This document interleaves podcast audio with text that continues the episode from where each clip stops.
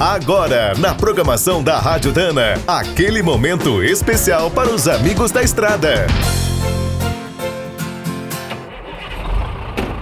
Está começando mais um minuto do caminhão. Fique por dentro das últimas notícias, histórias, dicas de manutenção e novas tecnologias. Nos anos 70, a Mercedes-Benz dominava as estradas brasileiras. Seu modelo mais vendido era o 1113, o famoso Muriçoca. Naqueles tempos, onde nada parecia impossível, uma notícia pegou todo mundo de surpresa. O Brasil teria uma equipe de Fórmula 1. Era uma iniciativa dos irmãos Wilson e Emerson Fittipaldi, com o patrocínio da Copersucar.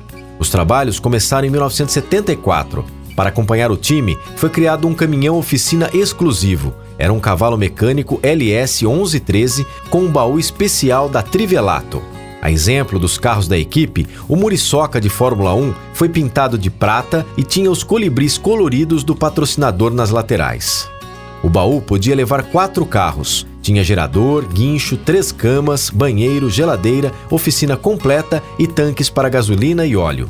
Entre 1975 e 79, o Muriçoca acompanhou o Copersucar Fittipaldi nas corridas e testes realizados no Brasil e na Argentina.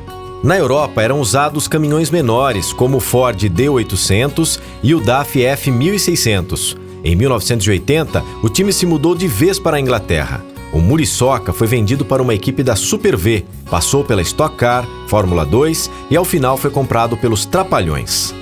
Quer saber mais sobre o mundo dos pesados? Visite minutodocaminhão.com.br. Aqui todo dia tem novidade para você. O Minuto do Caminhão é um oferecimento de Spicer e Álvaros, a dupla imbatível em componentes de transmissão, suspensão e direção. Quem é do trecho já sabe, para ficar bem informado, a Rádio Dana é sempre a melhor sintonia.